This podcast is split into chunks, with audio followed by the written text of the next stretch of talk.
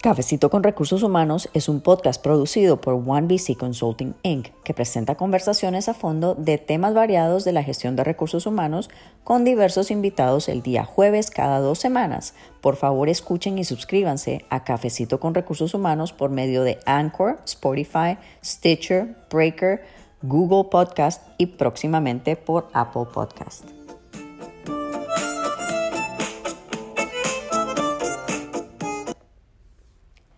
Hola, hola querido público, les doy la bienvenida a Cafecito con Recursos Humanos, el nuevo, dinámico, fresco y original podcast en español de la gestión de recursos humanos. Les saluda Sara Vallejo de OneBC Consulting Inc una consultoría de la gestión de recursos humanos. ¿Y a qué nos dedicamos? Ustedes se preguntarán. Bueno, nos dedicamos a apoyar a startups, pequeñas y medianas compañías alrededor de los Estados Unidos a tener un mejor desempeño laboral, un mejor desarrollo del elemento humano para que las empresas sean aún más exitosas. Pues una vez más les doy la bienvenida al episodio número 3 de Cafecito con Recursos Humanos. El día de hoy vamos a hablar de cuatro claves que puedes utilizar para negociar tu salario. Pero antes de hablar de esto, quiero pedirles mil disculpas de que he estado bastante desconectada del podcast, pero eh, lamentablemente estuve estuve enferma finales de, finales de junio, me enfermé, me dio una gripe, pensé que la había combatido, eh, me dio un jueves, viernes, sábado, domingo. A la siguiente semana volvió otra vez y me, y me dio, pensé también otra vez que la había combatido y la tercera semana pues obviamente ya mi cuerpo eh, no pudo más y la, y la gripe acabó conmigo. Se me fue la voz, estuve bastante complicada, eh, fui al médico y lamentablemente en el médico me dijeron que no me podían dar ningún tipo de antibiótico porque era un virus y como ustedes saben, a los virus no les hace nada un antibiótico. Entonces me tocó curarme con cosas naturales y bueno, eh, lo, lo mejor de todo es que ya estoy bien. Eh, se, me, se me congestionó mucho, se me, inflamó, se me inflamó la cara, pensé que me había dado conjuntivitis porque amanecí un día con el, con el ojo cerrado y súper rojo y era toda la congestión. Después se me pasó al lado derecho y me pasó exactamente lo mismo que me pasó en el lado izquierdo, se me pasó todo al lado derecho. Entonces, bueno, estuve bastante complicadita y dado a eso, pues se me atrasaron muchos, muchos proyectos. Eh, también salieron nuevos proyectos que, le tenía que poner atención y seguir la marcha de la compañía para que todo, para que todo saliera. Pero lo más importante es que estoy de, estoy de regreso. Aquí estoy para seguir compartiendo con ustedes todo lo que, lo que se refiere a, a la gestión de recursos humanos y poder seguirles trayendo una información súper válida. Entonces continuemos con nuestro episodio y hablemos de las tres claves para negociar tu salario. Pues uno de los beneficios, o, perdón, no uno de los beneficios, uno de los desafíos más importantes de nuestra vida laboral, pienso yo, es cómo y en qué momento debemos negociar nuestro salario y pedir el aumento que nosotros creemos que nos merecemos. Eh, obviamente nosotros siempre vamos a, creer que, que nos merecemos mucho más de lo que nos están ofreciendo. Como me dijo una directora de recursos humanos que era una ex jefe mía hace muchos años atrás, tú pide y yo veré qué te puedo dar. Pues obviamente ustedes podrán imaginarse que ese comentario no me cayó muy bien, no me pareció de muy, de muy buen agrado, especialmente de una persona en esa posición, me pareció ese comentario muy poco profesional. Y entonces es por eso que es importante que ustedes aprendan cómo negociar eh, tu salario, ya sea para una posición externa que estén aplicando para otra compañía o una posición distinta a la que estén aplicando internamente en la compañía que están en este momento. Entonces, les pregunto, ¿cuáles creen que ustedes, eh, eh, cuáles son los factores que ustedes tienen en mente o, o son los que primero se les viene a la mente para que ustedes ya sea que acepten o rechacen una oferta de trabajo? Pues yo le he preguntado a mucha gente y también esta información está en muchos artículos y en muchas estadísticas de cuáles son las, eh, las razones por las que ya sea toman en cuenta eh, al aceptar o declinar una, una, oferta de trabajo. Y entonces muchas muchas personas dicen que es el, el ambiente laboral, otras dicen que es la cultura de la empresa, el salario, otras dicen que es el reconocimiento de la empresa, los beneficios y las prestaciones o simple y sencillamente una mezcla de todas estas. Eh, pero hay mucha gente que se va exclusivamente por el lado monetario y el salario y no les importa nada más. Y más adelante vamos a hablar de qué significa cuando ustedes exclusivamente están interesados solamente en el dinero. Entonces, la clave número uno es preguntarnos, ¿qué es lo que yo sé hacer?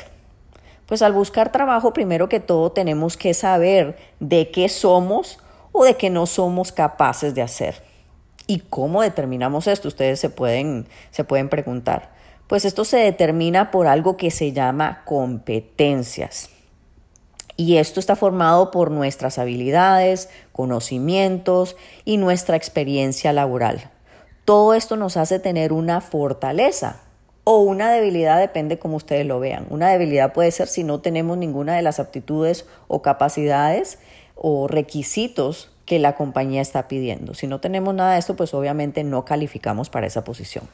Ahora bien, cuando estamos buscando trabajo tenemos que ver si lo que nosotros tenemos o lo que yo tengo encaja con lo que la empresa necesita y requiere en ese momento. Hay que tener muy en cuenta que estamos en un mercado de oferta y demanda. Eso es súper claro, donde las empresas están demandando ciertas habilidades y nosotros como profesionales estamos proporcionando una oferta de trabajo. Por esto eh, es que es súper importante saber de que somos buenos, para que, o sea, cuáles son las partes de nuestro trabajo que la desempeñamos súper bien para que nosotros nos podamos enfocar y dirigirnos a buscar una oportunidad interesante para nosotros. ¿Y cómo ustedes pueden saber para qué son buenos? Pues la mejor manera puede ser de que le pregunten a la gente. Obviamente no le vayan a preguntar a sus papás, a sus familiares, porque ellos no les van a dar una respuesta objetiva. Si yo le pregunto a mi mamá el día de mañana, mami, eh, ¿qué es lo que yo sé hacer? ¿Qué es lo que tú crees que yo sé hacer? Pues mi mamá me va a decir, bueno, mijita, usted sabe hacer de todo. Eh, mami, ¿tú crees que yo, que yo tenga la capacidad de hacer ABC? Y mi mamá me va a decir, claro, mijita, usted puede hacerlo todo.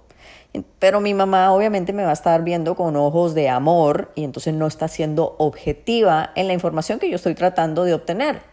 ¿Quiénes van a ser objetivos en esta información? En proveerles estos detalles súper importantes que ustedes tienen que saber. Pues esta gente va a ser con la gente que ustedes trabajan, con los que tienen más roce día a día, especialmente el jefe de ustedes, a la persona a la que se reportan.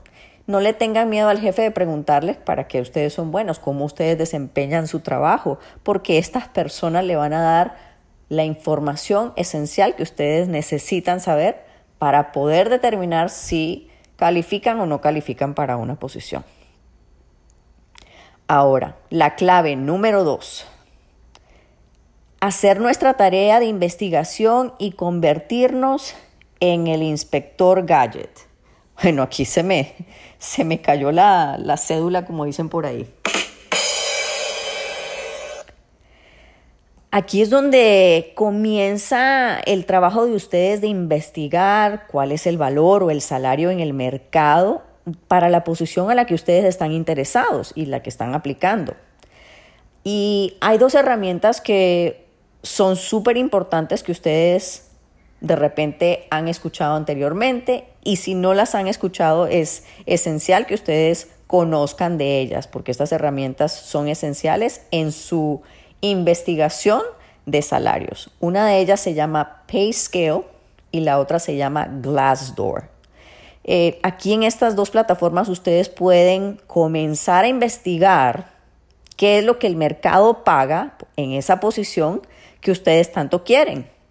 Ahora bien, hagan la investigación del mercado en la ciudad o el estado donde ustedes viven no hagan la investigación a nivel nacional. ¿Por qué? Si la hacen a nivel nacional, este salario va a ser más alto y va a ser una información totalmente incorrecta que lo que realmente son los salarios en el estado de la Florida. Ahora, ¿por qué estoy diciendo el estado de la Florida? Porque es en el estado donde nosotros estamos ubicados. Eh, y este estado lamentablemente está considerado como el estado que menos paga a nivel nacional. Y me imagino que esto es pues por muchas, muchas razones. Una de ellas puede ser la cantidad de personas que aspiran a trabajos pero que no tienen el idioma. Eh, otra puede ser el, el nivel bajo de educación y otra pues el abuso de salarios ofrecidos por dueños de compañías por la necesidad de otros. ¿A qué me refiero con esto? Bueno, eh, aquí mm, yo no estoy para caerle bien o para caerle mal a, todo el mundo, pero voy a ser bien franca eh, y sincera con lo que voy a decir. Yo estoy orgullosa de ser latina y lamentablemente eh, ¿cómo se, se, hay muchos latinos en el estado de la Florida que son dueños de empresas y están acostumbrados a, ahora estoy diciendo, perdón que haga esta pausa, estoy diciendo muchos latinos, no estoy diciendo todos, así que no vayan a tomarlo personal, estoy diciendo muchos, no todos. Eh, y esto, estas personas, dueños de compañías, están acostumbrados a ciertas normas en sus países y quieren aplicar estas normas aquí en sus negocios, pagando salarios extra, o sea, eh, extremadamente bajos. Y como hay mucha gente con necesidad de trabajar, entonces esta gente toma los trabajos con salarios que no dan la, talla con las responsabilidades que se requieren de la posición. Ese es mi, eh, mis cinco centavos y mi percepción. Esto es, esto es, esto es un comentario estrictamente personal. Entonces, el salario se compone, para que ustedes sepan también, para que ustedes puedan enfocarse cuando estén buscando y estén investigando de qué tipo de salario es el que se ofrece en el mercado, tienen que saber que hay dos tipos de salario. Hay dos componentes, el salario económico y el salario no económico, que al final eh, Ambas características tienen su propio peso. Vamos a empezar por hablar de lo que es el salario económico. Este está compuesto del salario bruto. Por ejemplo, si a mí me van a pagar 50 mil al año sin prestaciones, solo 50 mil al año, no, no incluye ningún tipo de prestaciones. Eh, ese es el salario bruto. Después está, incluye también los bonos, comisiones, fondo de ahorro, distintos, distintos tipos de seguro eh, y en general prestaciones eh, superiores a lo, de, a lo que la ley dictamina. Mientras que el salario no económico incluye, o por ejemplo, incluye lo que es la flexibilidad del horario, trabajo remoto, ambiente de trabajo, saludable y positivo obviamente, eh, distancia entre casa y trabajo y posibilidades de desarrollo personal. Tienen que tener en cuenta que todos estos aspectos tienen más peso cada vez, especialmente en las nuevas generaciones. Ahora, vamos a ser bien claros, un candidato que va solo por el lado del dinero refleja mucha inmadurez, porque de verdad que no sabe ¿Cuál es el valor, agregado que le puede dar a una empresa? Piden solo un salario por pedir sin, sin, sin realmente tener ningún respaldo. Esa es la verdad. Número tres, saber a qué tipo de mercado estamos realmente aplicando y compitiendo. ¿A qué me refiero con esto? pues hay dos tipos de mercados que pagan a sus empleados de una manera totalmente distinta. Y estos son el mercado de las compañías medianas o grandes o el mercado de las compañías startups o pequeñas. En el mercado de las compañías medianas o grandes, estas usualmente ofrecen un paquete de beneficios como vacaciones, horario flexible, seguro médico, un sueldo base, eh, de repente incentivos. Y todo esto se conoce como compensación total. También ellos tienen lo que se llama una guía salarial, que miden las tarifas mínimas y máximas por posición. Esto la mayor, de las, la mayor parte de las compañías medianas y grandes lo tienen. Este es un índice salarial que para ellos es súper importante porque tienen un presupuesto laboral donde ellos tienen que saber cuánto empieza a pagar una posición y cuánto es el máximo de esa posición. Eh, y estas, estas compañías, pues obviamente tienen otro tipo de prestaciones que les, que les ofrecen a sus empleados. Ahora vamos a hablar de las, de las compañías startups y pequeñas. Estas usualmente solo pagan un salario eh, y no tienen otro tipo de prestaciones porque no tienen el brazo o la capacidad monetaria eh, para ellos pagar más de lo que se necesita. Ahora, si yo vengo y aplico para una compañía pequeña y empiezo a negociar mi salario pidiendo que me paguen el celular, que me den un automóvil eh, de la compañía, eh, que me den un plan de retiro, pues obviamente no me van a dar la posición porque ni las mismas personas que están ahí hace mucho tiempo tienen este tipo de prestaciones y entonces ¿por qué yo voy a hacer la excepción al caso? Es por eso que tienen que investigar el tipo de empresa, señoras y señores. Tienen que investigar el tipo de empresa a la que ustedes están aplicando, el mercado en, el que esta compañía está y si es una, una compañía pequeña, mediana o grande, para ustedes poder determinar también cómo negociar. ¿Ok? Y número cuatro, evaluar cada oferta de trabajo. Pues entonces llegó el día y recibiste una oferta de trabajo. Felicidades. Pero no te gustó lo que te ofrecieron. Pues no digas que no a la, primera oferta que te hacen. Si te parece que esta oferta está bajo o, o debajo de tus expectativas, pues evalúala,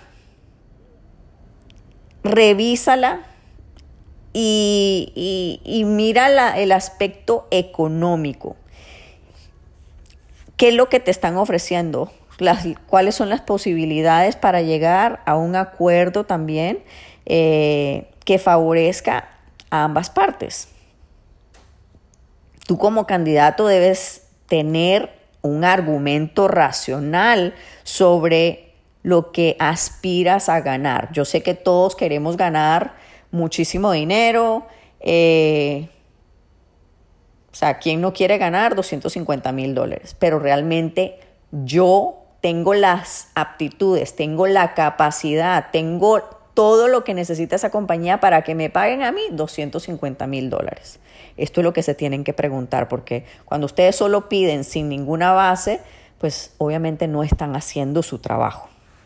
Eh, tienes que ser muy profesional cuando te dan una oferta de trabajo y no te gusta y no tomarlo personal, porque no es personal. No están diciendo, ah, bueno, eh, hoy me levanté y le voy a decir a Sara que pues no le voy a dar el, dinero que, que se le tiene que dar. No, no, no es personal.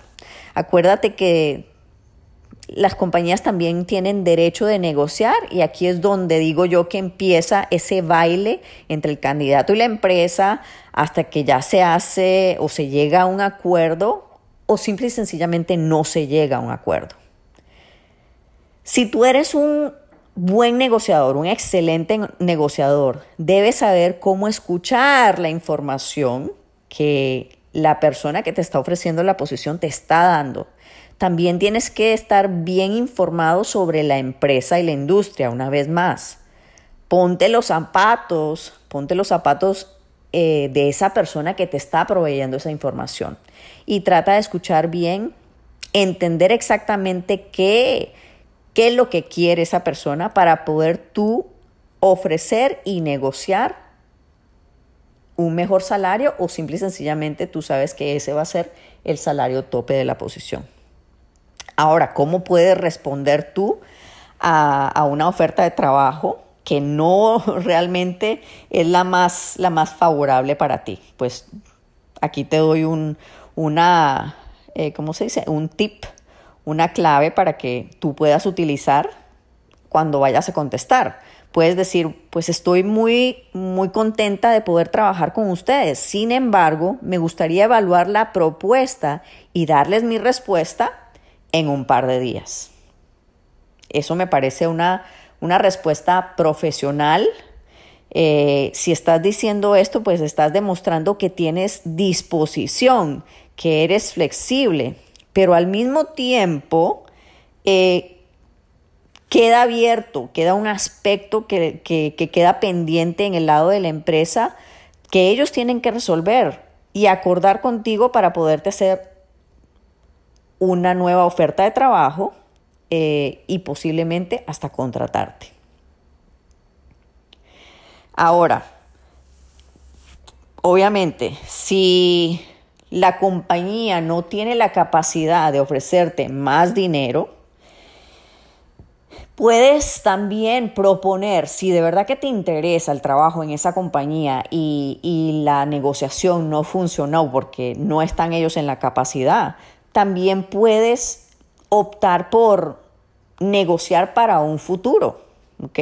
Yo pienso que puedes decir una cosa como que si en este momento no es posible eh, cubrir mis expectativas, ¿qué necesito yo hacer para que se, se revise esta oferta de trabajo en seis meses basado en los resultados que yo, que yo, que yo voy, a, voy a hacer. Me parece que esto también es una opción porque hay muchas compañías que de repente no van a tener el, el, el presupuesto de ofrecerte más, pero puedes tú entrar en esa negociación donde tú puedes pedir una revisión en cierto tiempo seis meses, tres meses, lo que tú piensas que sea eh, más adecuado y, y, esa es una negociación también con la empresa. ahora, si tú estás dispuesto y confiado de que tú puedes cumplir y exceder, y exceder todas las expectativas del puesto y del trabajo que estás aspirando, pues esto también lo puedes utilizar como un gancho para para esa persona que te está dando la información. En este caso va a ser la persona de recursos humanos. Eh, trata de poner todas, las, todas tus fichas en la mesa, pero de ponerlas de una manera inteligente. ¿Ok? Por ejemplo, eh, si la compañía no te puede dar ese, ese salario que tú quieres, también una cosa que tú, que tú puedes traer a, a la mesa es que es Vamos a decir que tu posición es una posición de, director de operaciones y la compañía está esperando que tú cumplas todas las metas el 100%, pero si tú puedes no solo cumplir las metas del 100%, el 100% sino sobrepasar esa meta más eh, con un 15% adicional, pues esto justifica eh, que se te revise y se te evalúe una vez más usualmente las compañías toman en cuenta esto y, y puede, puede haber una evaluación de tu salario, ya sea en seis meses o doce meses. Ahora, hay que asegurarse de que toda negociación quede por escrito y firmado por ambas partes, basado en lo que son las metas acordadas. ¿Por qué? Porque si no te queda por escrito y no queda firmado, las palabras se las lleva el viento. No hay, si no hay nada por escrito, más probable que no vaya a suceder en el futuro. Y para recapitular, las cuatro claves para negociar tu salario. Número uno, que sepas realmente qué es lo que sabes hacer. Número dos, que hagas tu tarea, tu investigación y te conviertas en el inspector gadget. Número tres, que sepas en el tipo de mercado en el que realmente estás compitiendo. Y número cuatro, evalúa cada una de las propuestas que está recibiendo de trabajo. Bueno, queridos amigos, hemos finalizado nuestro episodio número 3 de Cafecito con Recursos Humanos y aquí les he compartido cuatro claves para negociar tu salario. Si tienes preguntas, nos puedes escribir un correo electrónico a info arroba 1bcconsulting.com. Una vez más, info arroba el número 1, B de bueno, C de carro, consulting.com o te puedes contactar con nosotros o, con uno de nuestros representantes al teléfono 786-408-0700. Me despido de ustedes y les doy gracias por haberse sintonizado el día de hoy. Hasta la próxima.